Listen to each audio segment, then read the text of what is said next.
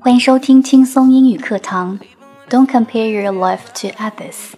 You have no idea what their journey is all about. No one is charged of your happiness except you. 不要拿自己的生活跟别人比，因为你无法了解别人的经历。没人能够主宰你的幸福，除了你自己。我是安夏， 欢迎搜索新浪微博 DJ Yuki 安夏，关注到更多的节目内容。